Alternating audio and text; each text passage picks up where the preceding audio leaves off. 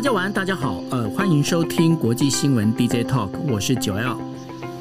Hello，大家晚安，我是 Dennis。是，今天的时间是二零二一年的九月八号二十四点。那当然，今天就来跟大家好来聊几个重要的一个就是国际新闻。那这当中的话有几则，我先跟大家讲一下。我们第一则会跟大家讨论的就是呢，墨西哥的地震哦。那因为墨西哥在今天早上的时候呢，哦，就是有发生地震。那然后呢，这个当中是七点一，呃，就是震度是七点一哦。然后呃，另外的话要跟大家聊一下墨西墨西哥，不是只有地震这件事情而已哦。因为墨西哥呢，他在这个最他们的最高法院呢，他判定的就是。过去这个定那个堕胎啊是一个犯罪的行为，然后呢，这个就是最高法院裁定哦，这件事情是违法的。那至于后续有有关于墨西哥的一些相关的这些讯息呢，我们会跟 Dennis 来稍微聊一下。那另外还有一件事情就是说，呃，最近大家应该知道，就是中国啊，中国它现在整个一个状况就是你会发现，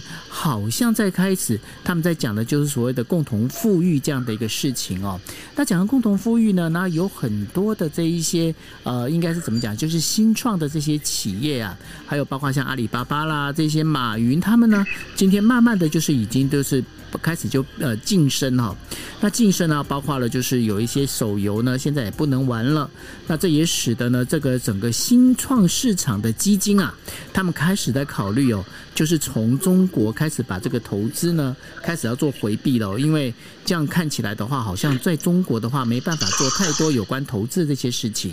那第三则新闻要跟大家谈什么呢？要跟大家谈就是阿富汗塔利班呢，他在二十年前的政权里头啊，有一个非常重要的一个部门，叫什么部门呢？叫做劝善惩恶部啊。然后呢，在这个新的政权里面，他可能会重新复活。再加上最近的话，就是有一些呃女性走上，就阿富汗的女性呢走上街头呢，结果呢，塔利班直接对空鸣枪示警哦，把这个等于说呃示威的这个群众把它驱散。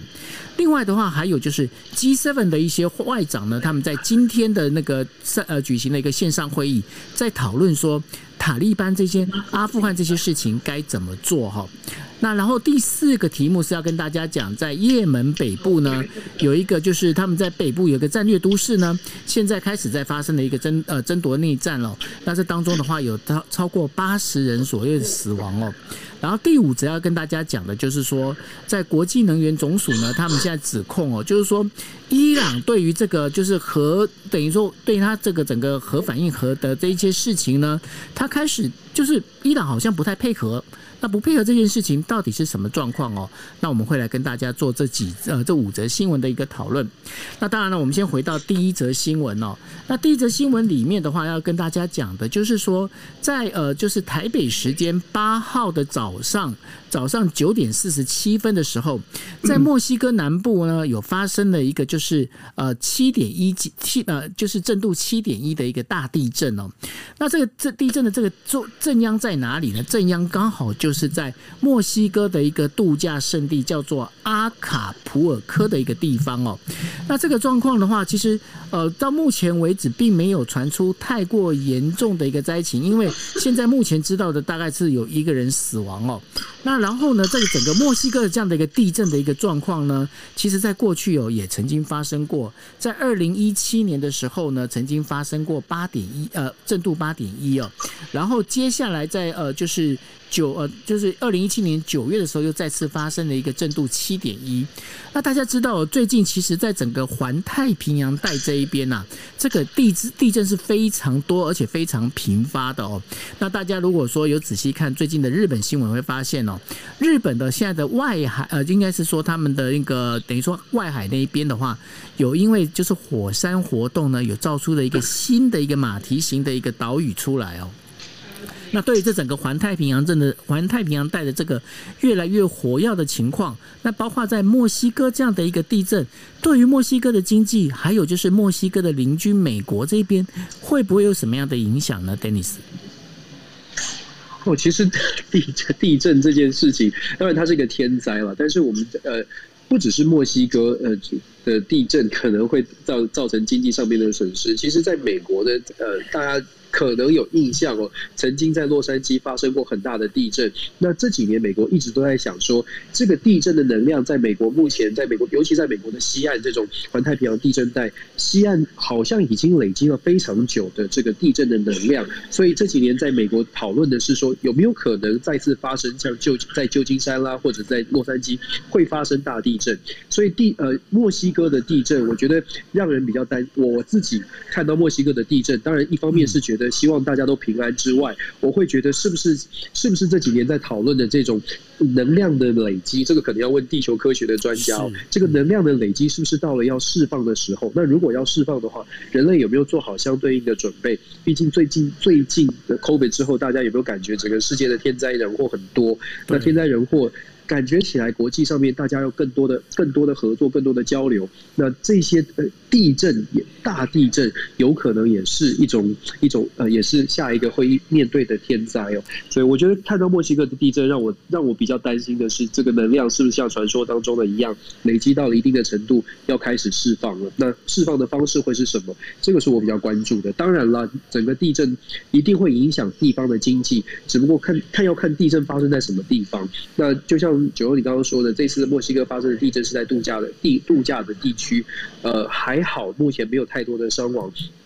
但是对于当地的呃观光景点来说，可能也会有造成一些冲击。不过现在在 COVID 疫情，我想可能可能本来就说观光的人少了一些了。对，那因为呢，另外的话，墨西哥另外还有一件事情哦，就是呃，墨西哥的最高法院呢，他就已经就是判定哦，就是堕胎这一件事情啊，其呃把堕胎当成是一种犯罪哦，这件事情其实是违宪的哈。那因为这样的一个事情呢，对于整个就是呃。算是女性团体来说的话，其实呢，他们会觉得就哦，这件事情算是呃帮他们做平反哦。那为什么为什么墨西哥呢会认为哦，就是？堕胎这件事情是呃犯罪的，最主要的原因是因为墨西哥的国民里面哦，大概有八成以上，也就是将近一亿人左右是属于天主教徒哦。那当然大家就知道，因为天主教的在他们的一个教义里面的话，其实是不不呃，应该是说不容许堕胎这一件事情哦。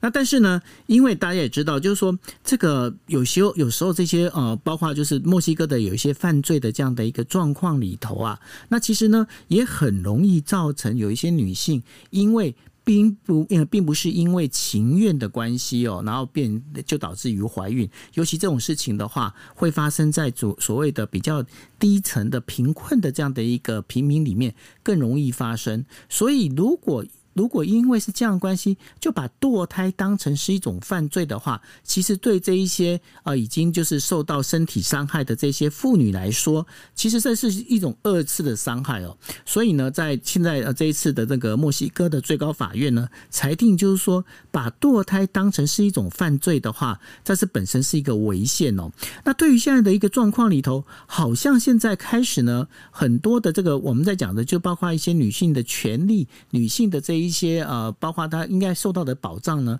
开始好像有被慢慢受到重视。我不晓得说，Dennis 你在那边看到的，不管说在美国或者是这一些其他少数民族里面，在对对这件事这个议题上面是怎么样的一个看法呢？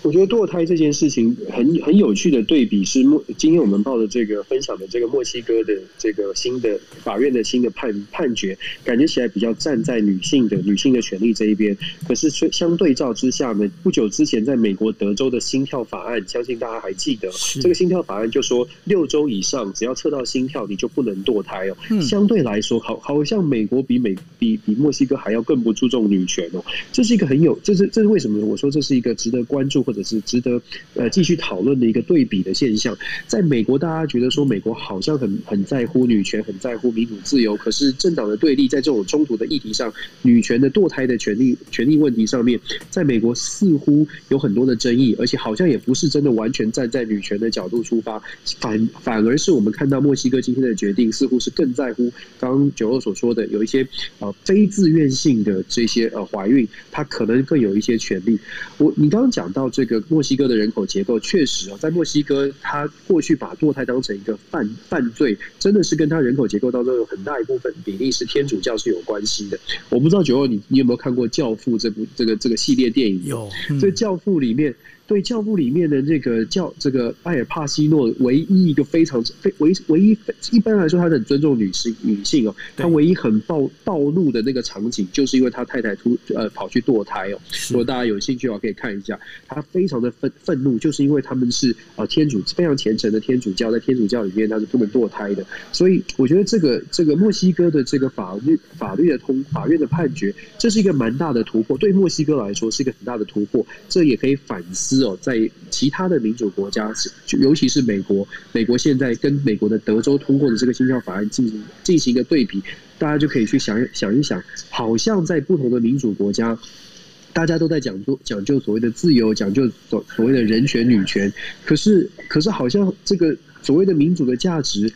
放在不同国家，还要参参入一些不同国家的文化，甚至是政治对立的考量哦。也好像也没有一个普世价值，这一点是大家可以一起来思考的。是，那当然了，在次谈到了这个墨西哥的这一些所有的事情之后呢，稍微帮大家插一点小小的一个插曲哦，就是说日本啊，日本今天的股市其实大家很开心哦。为什么很开心？日本今天的股市呢，终于站上站上了，就是日经指数站上了三万点。那站上三万点呢，当然就是现在。今天晚上的日本的所有的新闻呢，都在评论这件事情哦，就是觉得说，呃，对于新的政权有一些期待。那我们这几天还没有很专心的在跟大家分享，就是关于日本的政情，最主要原因呢，是因为啊、目前日本的自民党的总裁选举，现在呃已经是确定会出来参选的，包括了就是呃之前已经讲过的岸田文雄，还有安倍所支持的高市早苗之外呢，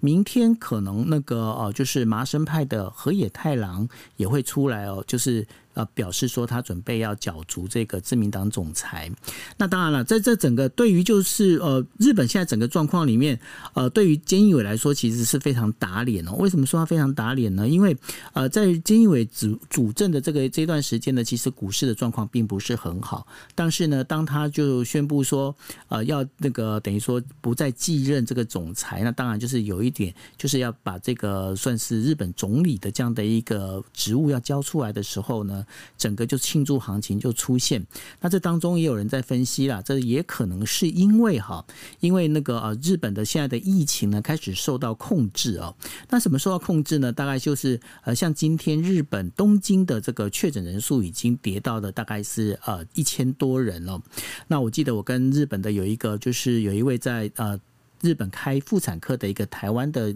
医生呢，也跟他聊到，那他讲了一句话，我觉得还蛮有意思。他就说，也不知道怎么了，然后也没什么做什么事情，然后慢慢的疫情就又又往下降下来了哈。那也是因为这样一个非常奇妙的一个偶遇点哦，那造成的就是说，日本的这个股市啊开始往上爬。那这往上爬当中呢，也有一个就是外资呢，外资就投入了这样的一个等于说，这整个一个算是股市里头啊。那相对的出现什么事情？情呢，相对的就出现在中国喽。那中国的话，因为习近平呢，我想大家最近对于习近平提出来的那个叫做“共同富裕”这件事情哦，大家应该已经是朗朗上口。那当然了，就在那个日呃，就是日本的这个 Newsweek，Newsweek 日文版呢，还特地有有一张非常讽刺的一张图片哦，它就是把那个就是呃“共同富裕”做成了一张海报，然后海报们海报的前面呢蹲了两个人，那这两个。人有一点乞丐的模样，那那两个人是谁呢？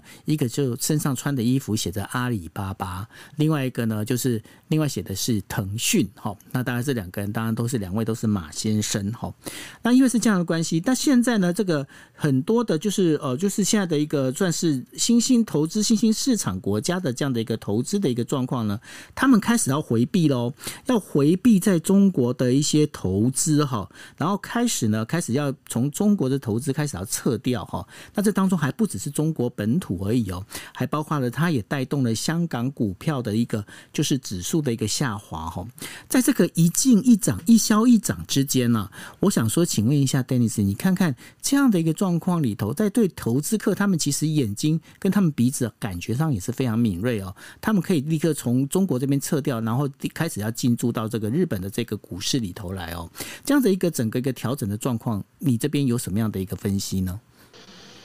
我觉得很有趣。为为什么我说有趣呢？我们知道中美之间的关系现在很紧绷，那紧绷的情况之下，大家就会觉得说，哎，有风险会不会有有利可图哦？所以新兴市场有一些基金，有一有一派的有一派的说法，就会说，现在的中国最好不要去投资哦。包括了这个呃非常非常知名的投资人这个索罗斯，他都觉得说，中国现在是绝对不要进去投资，绝对是一个 terrible idea。要如果要投入中国的市场。但是我必须说，现在在这也出现了一些比较争议、比较有趣的话题是，美国最全世界最大，不只是美国最大，全世界最大的这个黑石 （BlackRock） 黑石基金呢，他们宣布，他们宣布已经募资了十亿的美金，有超过六六呃六十六亿吧呃多的这个人民币啊，得到来自十一万的投资人啊募资成功哦，要投入到中国的市场，建立中国的第一支完全由外国呃公司来操控的基金。那当然，他们得到中国政府的批准。那当然，中国政府批准，这也是很有趣的，这也可以进一步来观察中国到底给他们多大的自呃自由度。不过。这个黑石基金呢，投入了中国市场，是等于是反其道而行。就像就我们今天分享的，很多的基金会觉得说，中国现在共同富裕，或者是说呃，这个各种的法规看起来不太不太有利，可是就会有人觉得，哎，有风险的地方，高风险高报酬，所以真的是黑石，它是 真的真的这个黑石，它大家可以上网去查 BlackRock，这个黑石他们在做过这个宣布呢。昨天索罗斯还特别在发文哦，批评就说这是一个。Tragic 呃 tactic，就是这是悲剧性的战术哦。这索罗斯非常非常非常反对这样的改这样的这样的这个冒险。但是黑石他自己其实资本很雄厚，我们说他是全世界最大的资本，他有九兆美元在手上，他管理的资产高达九兆美元。那他现在募集了十亿，想要投入到中国大陆的市场。根据黑石他们自己的说法，他们看见中国人口结构的改变，看见中国现在年龄老化，老老化之后呢，很多的退休的老人，他们可能手上会有一些退休金。黑石其实看的是这些退休金啊，会非会是非常大的这个手上的闲钱，因为老人家嘛，他可能呃也会很很喜欢投资，或者是有闲钱可以有这个能力可以投资，所以黑石基金他们觉得说，我们现在在中国做一个第一个外国人控制的基金，可以。募集到很多中国大陆可能退休金，呃，拥有退休退休金的这些年龄老化之后退休金的老人的投资，所以他们看见的是这个部分。那当然了，政治上面的这些纷扰或者政治上面的风险，我相信黑石大概也有做做过一些做过一些评估。不过，就像我们说的嘛，有风险高的地方，当然就会有人觉得呃有利可图哦，高风险高报酬，不入虎穴焉得虎子啊。我想这是一种一种一种说法。但是另外的比较保守稳健的，我们就会看到另外。一方会说，现在最好是在采取观望的态度，不要进场。那我们把这个正反的这种情况呢，都跟大家分享。我不知道大家对于去中国投资有没有信，有没有有没有任何的看法？那我个人呢，是会觉得说。哎，两种两种路径都有人选择，不知道大家听到了之后，大家会选择哪一条路径哦？我不知道九号是怎么样，但我个人是比较保守派的。不过你刚刚讲到这个部分呢、让我想到就是昨天呢，在日本的一个财经新闻里面，在提到的这件事情里面，你知道他们非常有趣，他们特地哦，把就是这几天中国的那个就是社群媒体。有一张照片，应该是影片秀出来，你知道什么影片吗？就是在天安门广场呢，出现了一只黑天鹅，然后出现这只黑天鹅，呃，那日本媒体他们就讲啊，你看看，你看看这一些，你知道故谁是要把这个照片或者影片放出来呢？其实他们就是故意要去打脸那个习近平啊，就是让他知道说，你看这个连那个什么啊，就是天安门广场都已经出现黑天鹅哦。那然后另外的日本媒体，当然日本媒。体对于中国的这样的呃，就是包括这个共同富裕这件事情，他们是走在是等于说比较反方的一个立场哦，所以他们特地还画了一个比较讽刺的一个漫画。什么样的一个讽刺漫画呢？他就画了一个就是一个小孩啊，他把手哦伸进糖罐里面，那那个糖罐呢就贴了一个中国的五星旗哦，然后他们就在讲说，现在呢很多到中国投资的这样的一个人呢，其实就很像这小孩一样，他手呢伸伸进了这个糖罐里面。的确是可以抓到一大把的糖，但是呢，这一大把的糖呢是没办法，他如果手不放掉的话，他是没有办法把这个手哦伸出这个糖罐，也就是这个 China 这个瓶子之外哦。也就是说，今天在中国的投资，在日本的观点来看的话，他们认为呢是把手伸进去之后没有办法把手伸出来。这当然也是牵扯到，就是如果大家有注意到一些新闻，大家就会发现哈，最近的话在大连有一个叫做小京都的一个地方，它叫圣呃圣京小京都。那圣京小京都呢，在一个星期之前呢，呃盛大的要开幕哦。当它盛大要开幕之呃的时候，就在那个微博上面开始有人就在讲，你看怎么可以让呃这个原本是我们是抗日的圣地啊，居然呢能让小京都这样个进来？结果呢，在一个星期哦，大连市政府立刻宣布暂停营业，把这整个就 close 起来了。那这当中呢，有几家就是来自日本的企业呢，它像有一间专门在做这个我们在讲味噌的这样的一个企业啊，它本身它在那边投等于说有投资了三家店面，那希望能够在在里面有展店，结果呢，一下子就成了一个泡汤哦。那所以呢，这个部分就好像刚刚 Dennis 在说的，今天到中国投资的确，因为中国的整个内需市场里头啊，尤其是现在呃，中国在强调整个内需的这样内循环这件事情哦，内需市场我相信绝对是有一定的一个呃，算是加分跟帮助。但是反过来讲，就好像刚刚那个 Dennis 提到了，今天黑石基金呢，他看到的可能是今天呃。中国有大量的这一些算是退休的老人哦，年纪大佬，那可能身上有一些余钱，那甚至对于未来的老人产业，也许是有一些加分跟帮助。但是反过来讲，当你今天你是在中国赚到的钱，你有没有办法从中国拿出来？这件事情反而是更值得要大家去思考跟想象的哈。那最近的话，这刚刚就是这件事情，刚好我也在今天的时候跟商周的编辑正好聊到这件事情哦。那所以我们那时候就在讨论一件事情，就是说现在好像日本企业开始在做一件事情，就是呢把这个企业分成了，就他们把自己的那个内部呢分成了就是 China 跟 Non China 哈，就是说今天对于中国的这样的一个作业里的，对于中国的这个生意里面没关系，中国生意我还是要做。还是得做，因为呢，毕竟这市场还是够大。但是呢，这个就是整个就是我们派出 China 这个部门去做。但是其他所谓的华语市场、华文市场这些在 Non China 这当中的话，包括了像台湾、像啊东南亚有一些华语地区的这些呃，就使用华语地区的这些地方呢，它就要用 Non China 的一个商业模式。那我不晓得对这样的一个策略里面，Dennis 你怎么看？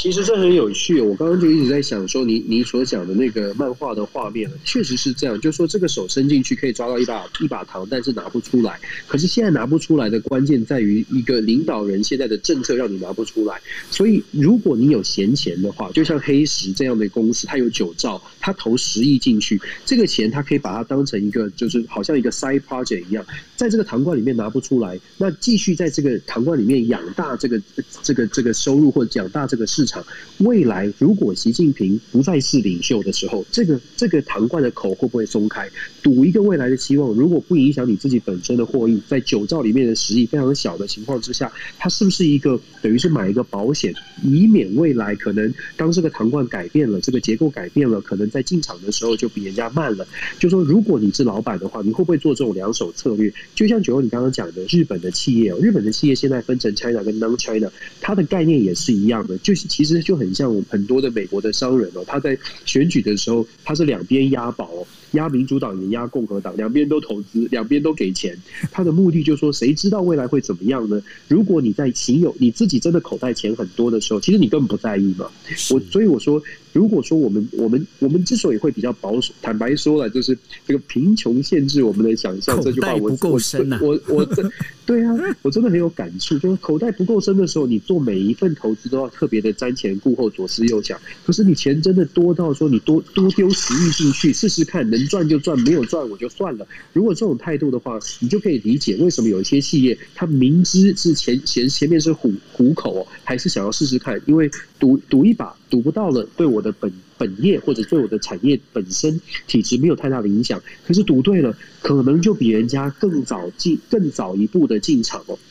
那我们这是从商业的模式来说了。如果你要从政治的角度呢，当然就有不同的不同的考量。不过我还是要说，就是中国的体制，现在我们看见的中国的一切，包括了双减，包括这种很很强硬的这些体制。大家如果想得更长远一点，譬如说三十年，我们假设三十，我们看三十年、五十年之后，请问大家觉得三十年、五十年之后，习近平还会是在那个位置上吗？人是有天命的，人是有一定的寿命的，所以我一直觉得，像这些企业做出这些这些判断的，他他看的可能不是现在，他也不觉得现在他就是必须要把这个钱从糖罐拿出来。如果他看见的是三十年、五十年，或者是未来，或者是觉得未来有可能做出改变，那他现在做这个风险避险的一个分散投资，可能还是有一些，还是有一些他的道理存在的。是，那当然，我们聊完中国之后呢，我们要进到下一题哦。下一题还是继续聊塔利班。那塔利班呢，最近的话，应该是说，呃，就在今天哦，就是呃，主要的七个 G7 国家的一个外长呢，他们就开始对于就是阿富汗的这样的一个情势呢，进行了一个协商哦。那进行协商当中的话。现在呢，就是这 G7 里面，呃，另外的话，像俄罗斯的话是决定是不跟 G7 同步哦。那不跟他们同步的话，那他们在协商，最主要他们在针对几个问题，就是说，因为呢，现在塔利班呢已经开始。宣布他自己的内阁了，但是呢，当时在呃，大家如果记得那记者会里面，其实他塔利班有讲哦，他们不排除有女性可以到这个整个一个政府机构来，但是现在明显的很明呃明白的就是说，他们其实对这件事情并没有去实践他们曾经说的一个声明哦。那对于这件事情的话，其实包括了就是这一些呃，就是嗯。G7 的这些国家的人呢，这些外长呢，他们其实他就觉得说，哎，那你在讲话好像在听其言观其行上面，你好像这样做的不太对。好，另外的话呢，其实还有包括了，就是塔利班呢，他也开始在缩紧他的一个控制哦，因为包括呃，在整个一个阿富汗这一边的话，已经有部分的地区已经开始发生断网，也就是说，你现在手机是没有办法上网的哦。那对于这些事情的话，接下来。这个 G7，尤其是欧美这些国家，他们到底要用什么样的一个态度来面对阿富汗？而这当中，中国跟俄罗斯，他们在整个一个这个阿富汗情势这里面，他们又能够扮演什么样的角色呢？Dennis。中国跟俄罗斯所扮演的角色，嗯，还蛮蛮有趣的。因为中国、俄罗斯看起来是塔利班可能会至少愿意还愿意接触的，相对于其他的所谓的西方民主国家，现在很多的国家都把他们的大使，他都把他们的外交机构呢从阿富汗移到了卡达。这也是为什么我们最近看到很多的外长、很多的人都在卡达，都在卡达进行一些呃会会晤哦。现在塔利班呃，我们全世界在看塔利班，就是塔利班所带领的这个阿富汗。都从外面在看，然后都希望说，哎，阿富汗的未来可以稍微的稳定下来。全世界都希望他们稳定。这个稳定不见得是按照民主国家想要的这个人权自由的稳定，而是至少先不要不要出现太大的人权上面的动乱。这是全世界目前第一步想要做到的事情。可是要做到这件事情，可能就必须要有一些外部的人、外部的国家先开始跟塔利班进行一些接触，才有机会知道塔利班未未来打算怎么样来对待阿富汗的人民。那现在看起来，世界上很难有第一个，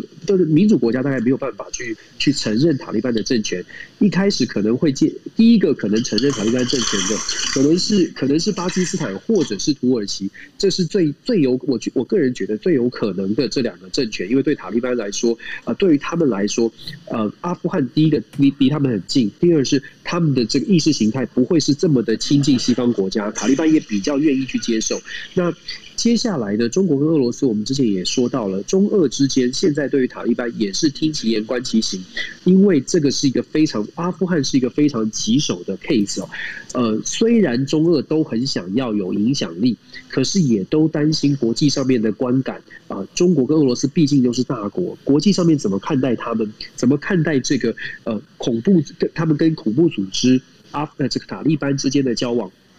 我觉得这个是中俄都要自己去自己去思考的。如果要跟塔利班交往，那么要投入什么样的成本？包括了经济上的成本，要援助他们吗？军事上有什么成本？然后国际声望付出什么成本？这些都是中俄要去要要去思考的。所以我不会觉得说中俄会贸然的去承认塔利班，或者是帮助他们。倒是呃，我们提到说阿富汗这个呃这个惩恶部哦，我们现在已经看到了，像今天早上有最新的消息，阿富汗这个塔利现在在塔利班了，这个塔这个在阿富汗。居然今天早上传出来，就说有一些人，有一些阿富汗的民众上街抗议，然后对这个有有一些女性也上街抗议，结果塔利班用鞭子跟棍子这种传统的方式呢，居然是用这种方式来驱赶这些抗抗争的民众哦。所以你说要让全世界看见塔利班到底要怎么样的执政，我想大家都不会很乐观。这也是为什么我说，任何国家要想要跟塔利班打交道，可能他都必须要思考他的国际观感到底是如何。至于说成立所谓的惩恶部，这只会让我觉得，就是让我想到这个金庸小说里面桃花岛主也有赏赏善罚恶令哦。这个 这个到底谁来决定谁是坏人？塔利班好像很恐怖，要自己决定自己觉得谁是坏人，然后就发了这个赏善罚恶令，要武林武林各帮主来这边汇合被惩罚。我觉得真的蛮可怕的。对啊，好了，我扯远了。不过这个的确是很接近的，因为毕竟他们的那个呃，就是呃，应该是惩恶呃惩恶劝善部哈，惩恶劝善部这个这个部门呢，其实他在走的就是伊斯兰的一个法律哦。那伊斯兰这个宗教法律，其实你刚才讲的桃花岛主，我觉得还真的是蛮贴切的哦。其实是侠客岛，我讲错了，侠客岛是侠客行 侠客行里面的，对对对，OK，讲错。好，不过这个很有趣吧？对对啊，我觉得还蛮有趣的啦。不过老实讲，我们现在是觉得有趣，可是呢，可能这对住在阿富汗这边是阿富汗的一个国民的话，对这件事情，可能他们就有不同的一个想法。哦，对对对，对对，嗯，没错。那我们接下来还是要继续把我们的焦点锁定在这个中东哦。那也门呢，最近的一个发生内战的情势呢，是越来越加剧哦。那根据军方的消息呢，亲政府军和青年运动叛军呢，他们正在争夺北部的战略城市马里普。那现在已经导致了将近有八十人的阵亡哦。那政府军的官员就讲了，有六十名的这样的一个青年运动叛军呢，已经身亡。他们在过去二十四小时的空袭当中丧命。那同时呢，有十八名清政府军的阵亡哦，另外还有十几人在过去的四十八小时的冲突里面受伤。那有一些军方的官员他们就讲了，就是以沙乌地阿拉伯为首的联军呢，他是支持也门政府，而与伊朗盟友青年运动叛军之间在马里普省呢发生冲突哦。那整个还有空袭加剧，那这战斗呢也导致这个呃在集中在这个省的北部跟西部，甚至呢在这个沙乌地阿拉伯这一边呢，也传出了有飞弹哦，就是被击落这样的一个状况哦。那现在叛军今天最比较稍早的在通报的是说，联军呢已经在就是马里普省的各地对他们发动了三十几起的一个空袭行动哦。那对于这件事情的话，也门它现在如此的动乱，包括这样的一个状况里面，会不会影响到接下来的包括伊朗这相关的这些国家之间的互动关系呢？是啊，关键就在这里了。关键就在这些这些所谓的叛军、青年叛军嘛，这个胡塞组织，事实上叛军是胡塞组织哦。胡塞组织跟叶这跟也门的政府军还有联军之间的冲突，其实维持了已经很久了。二零一七年开始，胡塞组织就开始在呃这个也门的北部开始进行一些所谓的胡塞运动。那这个部分，胡塞组织是由伊朗所支持的，就像九二你刚刚所分析的，是从伊朗所支持的。那现在的伊朗，我们都知道整个中东的局势，伊朗的核协议迟迟谈不下来。所以，透过在也门的纷争，透过透过对于呃这个对胡塞组织的支持，伊朗是不是想要传达什么样的声音，让西方的民主国家后面就说所谓的沙乌地阿拉伯的联军，让西方民主国家知道说他们在谈判桌上透过胡塞组织想要得到更多的这个筹码。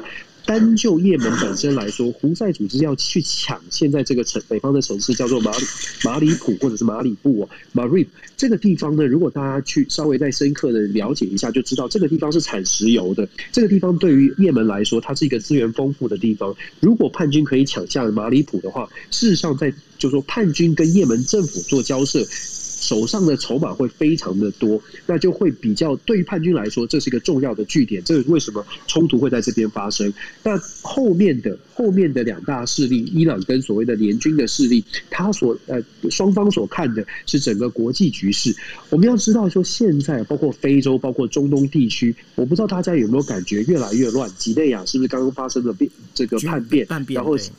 对军方的叛变，整个的非洲跟中东地区，它现在是一只能用一个“乱”字来形容。大家想想看，为什么现在会国际局势会这么乱？因为国际上面本来一个一超多强的体系，现在在美国撤军阿富汗之后，基本上是已经瓦解了。大家觉得说美国超强的，有一个镇镇住全世界这个不同势力的这个力量，好像没有办法。再有这个压制力。所以世界上面各国很多的反叛组织、叛军也好、恐怖组织也好，或者是蠢蠢欲动，对于自己的国家不是这么自己对于自己的政府不是这么这么喜欢，或不是这么有信心的这些反抗分子呢，现在都觉得出现了机会，因为他们很清楚的知道，现在的美国或者西方民主国家在阿富汗的事件之后自顾不暇，如果连阿富汗都搞不定，绝对不会有其他的这个力量了可以来帮助。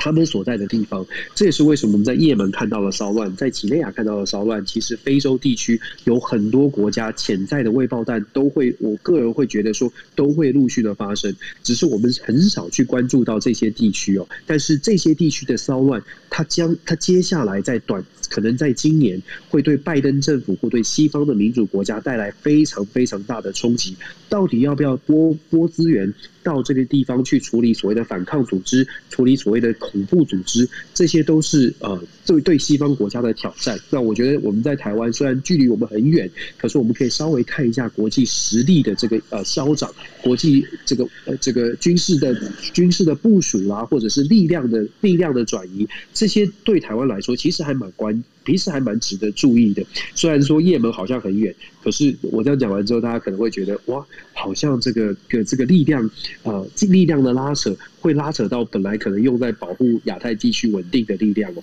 大家就可以从这个角度来思考，我们为什么要关注他们？是，那除了刚刚提到的也门之外哦，那我们接下来要跟大家讲伊朗，伊朗现在的状况其实也没有非常的安定，为什么呢？大家如果在过去听了国际新闻 DJ Talk，应该就知道，因伊朗刚换了。个总统，那现在新的总统叫做莱西哦。那莱西他本身对于美国呢是一个强烈的这个强硬派哈。那所以呢，这个美国一直很希望透过第三方呢来跟伊朗重新签这个核协议。那好像这样整整个状况有一点点那么危急。为什么呢？因为在联合国原能总署 IAEA 呢在七号公布的一个调查报告当中呢，他已经讲了伊朗持续的生产高浓度的浓缩铀，而且呢他。他不愿意与 IAEA，也就是国际能源总署来配合哦，然后减产。那但是呢，伊朗驻 IAEA 的代表他却强硬的说，没有人可以去阻止伊朗发展核能，而且他们的增产是给民间用的。那外界也在担心哦，伊朗呢跟美国想要再重重谈这个核协议的可能性，似乎越来越渺茫哦。那这当中呢，我们根据这个半岛电视台它的报道，IAEA 呢在七号的时候，它公布了就是伊朗的核能使用调查报告，伊朗并没有呢遵守重谈核协议的规定，它持续的在生产高浓度的浓缩铀，而且呢，它不太不它不愿意配合 IAEA 的全面调查哦。那所以说，IAEA 认为就是说伊伊朗。它可能私藏了大量的浓缩铀，而且呢，这浓缩铀的用途呢，还真的不晓得是怎么走的哈。那对这件事情呢，伊朗驻 IAEA 的代表加拉巴巴迪呢，他就很不满，他就讲喽，他说这个是没有人可以去阻止我们伊朗呢发展这个核能的，而且呢，他们呢有符合过去 IAEA 签订不增产的协议，只是美国迟迟没有取消川普时期退出和呃退出核协议时所施加的经济制裁。所以呢，伊朗目前已经有十公斤百分之六十的浓缩铀。那如果对制裁不取消，暗杀伊朗核科学家的不满，那伊朗呢将会持续的增产浓缩铀来刺激西方国家。那对于加拉巴巴迪的这样的一个说法，还有接下来伊朗跟美国之间重谈核协议这件事情，我不晓得 Dennis，因为我们之前已经谈过了，包括以色列其实都都在这整个事情上是有牵扯的哦。那这接下来这这这盘局该怎么走啊？是啊，这个关于和谐伊朗和协议，事实上我们谈了很久，而且有很多的事情是完全在国际的大局里面。我们从我们不能从单单就伊朗的作为来看，或者是在跟原子能总署的这些呃这些交交手来看，我们必须要把它拉的稍微再再远一点。如果大家记得的话，前两天我们有在有讲到有有谈到说，布林肯在阿富汗的呃事件之后，第一次首度拜访了卡达，然后布林肯在在在卡达的时候呢，跟以色列的外长拉皮德通了电话。这个电话里面，我们有说到说，这个电话里面呢，跟过去美国跟以以色列的谈话不太一样，是现在美国在这个布林肯在阿阿富汗撤军事件之后，感觉起来为了要修补跟西方盟盟友的关系，尤其是以色列拉近跟以色列的关系，希望。望以色列可以在中东地区扮演更重要的角色。所以在电话里面，他特别去强调说，伊朗的核协议，美国在跟伊朗的核协议绝对会尊重以色列方的说法哦。所谓尊重以色列的说法，其实就已经触及到伊朗的这个痛处，或者是让伊朗很不爽。为什么呢？因为以色列的这个核协议的要求。或者是以色列对于伊朗在核子武武器的上面的要求是完全歼灭，就是以色列说唯一的安全方法就是把伊朗的所有核核能相关的设备全部都取消，完全变成零，才是真正的这个安全的做法。这也是为什么以色列一直反对美国跟伊朗重新回到二零一五年的核协以色列是非常的强强势的认为伊朗就是不值得，不能够让伊朗这个疯狂的国家拥有任何的核子武器。所以，我们从这个地方呢，从。布林肯跟拉皮德的电话，然后来看说两天之后，原子能和呃原子能委员会看见的原子能这个调查小组呢看公布的这个新闻，就不难想象，伊朗现在跟以色列之间的关系是非常紧张的。美国现在为了阿富汗的撤军。感觉起来必须要跟以色列走得更近一点，这样这样的情势拉扯啊，就会发现伊朗现在也只能展现得更加的强硬。本来伊朗对于国国际原子能这个调查小组呢，都还是持续的在延长的。如果大家记得的话，我们有分析过，他有一直在不断的延长，让小组可以去调查伊朗在这个铀铀的这个这个呃储存量。以前都是愿意的，都愿意。其实这个条约早就已经到期了，但是他们之前都是愿意的，一个月一个月的延长。但是现在为什么不愿意延长，或者是要禁禁止被禁止再调查？伊朗的说法当然现在比较强硬，就像我说的，强硬的原因是因为伊朗觉得现在美国要跟以以色列拉得近了，伊朗必须要有一些谈判的筹码，不只是核核这个核子武器的部分，铀的浓度要提升。我们刚刚说的也门的事件，为什么伊朗在这个时候呢，继续支持所谓的胡塞运动？胡塞组织在也们制造的这些骚乱或者是反抗，某种程度都是谈判的筹码，要逼着美国表态。美国现在拜登政府真的，我们在台湾可能还是觉得说，哎，美国很很强大，美国可以有很很好的这个力量哦。可是其实，在整个国际的局势里面，美国现在是内忧外患，真的是非常的多。所以我一直在强调说，在台湾我们看待这些国际新闻的时候，当然我们很希望我们。支持的国家或者支持我们的国家都继续很繁荣、很强大，越强大越好。可是我们也必须要非常理理性的来正视这个事实，就是我们还是要靠自己自立自强才是最重要的。有的时候我们的情绪很高涨的时候呢，我们的理智就会下降了。就说你你你你很想要的那个国家赢，那个那个国家强大，我们的理智的判断的部分就会减少一点，就会觉得哦，什么都是很好的。可是如果我们可以把情绪稍微降低一点，我知道我们在台湾要。亲美要要要这个跟中国的关系可能要稍微的注意，可是，在我就像我说的，情绪降低一点，理智可以提升，对我们来说，尤其对台湾来说，才是最才可能才是最好的一点。最好的思考的方式哦，这也是为什么我们 DJ Talk 一直在讲说，正版的意见都要听一听、看一看。没错，那所以呢，我们在谈这很多的这一些，包括国际新闻里面，也希望是给大家呢带了一个不同角度的一个新的一个等于说一个想法或是一个刺激哦。那在这个最后的部分的话，想跟大家聊一下，因为呃，大家大概最近这几天都被台湾的这个 Delta 病毒这件事情呢，大概已经觉得已经有点不堪其扰，觉得。呃，现在等于说人心惶惶哦。那当然了，在这个部分的话，其实讲一下日本。日本现在的状况是这样，在呃九月八号的时候呢，在那个日本的爱知县办了有办了一场超过五千人的一个音乐会哈。那办了这场音乐会，其实这当中还蛮妙的一点，就是说这场音会音乐会当时呢是拿到日本中央呃就是中央的一个补助款，大概三千万三千万日元的这样的一个补助款才办这样的事情哦。那大家可以。从这件事情里面，大家可以发现一件事，发现一个状况哦，就是说日本的中央跟地方之间呢，感觉一直好像都是有一点点不太对，不太对勾哦，就是之间的那个沟通不是很好。所以当大家知道说，诶，五千多人的一个聚集的时候，包括了就是呃那个长华市的，因为他。举办的地点是在名啊名古屋的长华市啊，不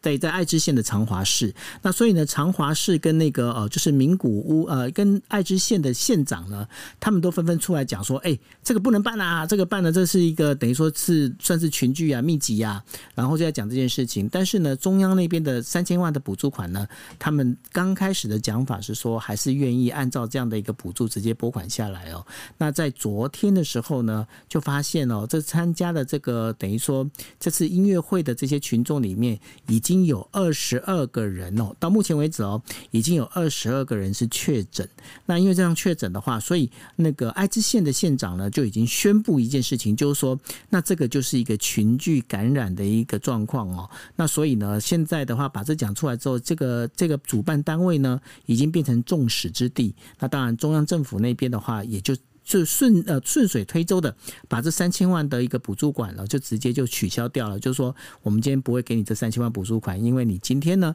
你已经在违反了就是所谓的这个政府的这些防疫规定之类哈。那这就造成了就是说，日本它现在整个防疫状况里面呢，未来我们会不会遇到这状况，我并不知道。但是呢，其实大家可以稍微可以去想一下哈，因为在日本的话，其实在整个从二零二零年的年初开始，一直到现在，反反复复。的，不管是做的就是包括紧急事态宣言也好，后来为了刺激经济走 Go to Travel 也好，那很多的状况里面，当这时间越拉越长的时候，其实日本现在整个已经开始出现所谓的呃，我那个日文叫做 Corona 疲れ。什么叫 Corona 疲れ？就是 COVID-19 的一个已经防疫到非常的累了哈，那防疫到非常累，所以就开始有点疲乏的一个状况。那所以呢，大家我觉得说，在这个我们目前遇到的状况里面，台湾现在的状况应该还算是被防疫被等于说大家呃一起同心协力，算是挡得还算 OK 哈，还算 OK。但是呢，我觉得说现在接下来大家比较要常做的事情，就是先不不去管，就是那个其他这个怎么来来源这一些，我倒是觉得哦，大家现在最主要做的就是把你日常生活的戴好口罩、勤洗手哦，把自己加强自己的保护措施，防御好，这才是最重要。那当然，如果有时能有机会可以去打这个疫苗的话，一定要去打。我不晓得说，Dennis 你在德州应该是这种情况，你会觉得更更不晓得该怎么说吧？应该是说，这个防疫疲疲劳这件事情，在美国应该很早就已经出现了，所以在基本上在美国你已经看不太到，就是说大家对于呃这个很多人已经基本上是恢复正常的作息，然后当当然了，一大部分的原因也是因为很多人觉得他打了两剂疫苗，所以不需要特别的去呃去做什么样的防范。我个人还是有做很多的防范，但是问题是我们呃去回到实体上课，跟学生的接触还是挺多的。我不知道九二你会觉得我的鼻音很重吗？会。对，我可以跟大家讲说，我等一下十二点半这个修车完之后，我预约了要去做 PCR test。为什么呢？因为我昨天接到我的学生通知，他说他星期四上完我的课之后回家就发烧，结果他是确诊的，所以我现在很很。Oh 对，我现在剉咧等哦，因为我自己一直觉得我的鼻子完全是塞住的，呃，那所以我就说我我我 看看我们等一下 PCR test 应该要两三一一两天才会知道哦，不过我等一下会去做。呃，现在就是我自己的感觉是我是鼻塞的，那鼻塞当然也会影响到可能味觉嗅觉哦。嗯，当然我希望是我希望是不要了，但是我自己是有打了两剂疫苗，那我。呃，我们家的孩子也都也都曾经确确诊过，是所以我不知道这样子这样讲，大家会不会觉得很恐慌？可是我我还是要说，就是说，确实像九欧你分享的这种防疫疲劳呢，在西方国家，尤其在我们所在的美国，真的是非常的明显。那明显到就是在路上你也看不到，在我在德州可能更夸张，你也看不到太多人戴口罩。那你自己戴口罩，你自己做好了每天勤洗手。我如果我真的确诊了。我会，我就会有这种感觉，就是说，呃，好像除了自己之外，做做自己做好，可是好像还是防，还是还是挡不下来。那呃，我我我我希望，我我我当然希望我自己没事。不过等一下，等一下做完之后，应该这一两天就会知道结果。不过抱歉，如果我的鼻音很重，跟大家说抱歉。不会不会不会，因为这个鼻音的话，我们听起来还是蛮性感的，所以 OK 的。有这样讲，很不好意思。不会，不会，今天不会。今天今天鼻音重之外，还有跟大家就说这个，刚刚有说我手边没有任何的资料哦，所以今天分享可能没有太多的数据，希望大家见谅。对，没有不，大家可以发现一件事情哦，我今天的话会比较多，因为话比较多的原因，就是因为呢，刚刚刚开始的时候，Dennis 那边就已经讲说他现在手边没有资料，所以呢，我为了要把这个资料能够稍微补一些，然后其实我就在讲的时候，是我偷偷的，就是用讲的方式呢，能够稍微 remind 一下 Dennis。我们这算是感谢感谢，我们这算是有一种好的一种投投球跟接球的那种哈。这这种对，没错啊，就是默契，对啊，默契。希望大家晚上听我们分享的，就是说有也有会有一点收获，不会是不会是觉得哎，我们都在乱说。我们很希望可以做到的扮演的角色，就是跟大家分享资讯，分享一些观点，跟大家一起来思考学习。这是我期待可以跟九欧一起做的。是，那我们也会持续的做下去啊。那当然，我们也等于说，我相信底下跟我们一起在就是在听啊，在讲的这个等于说所有的这个听众呢，我们也很希望就是说啊，Dennis 这次可以真的是没有事情哦。那也祝福你，希望说你真的可以一切平安，和你们家真的是一切平安，真的。啊，希望希望，等一下等一下就知道要去搓鼻子了。OK，那你自己要小心哦，好吗？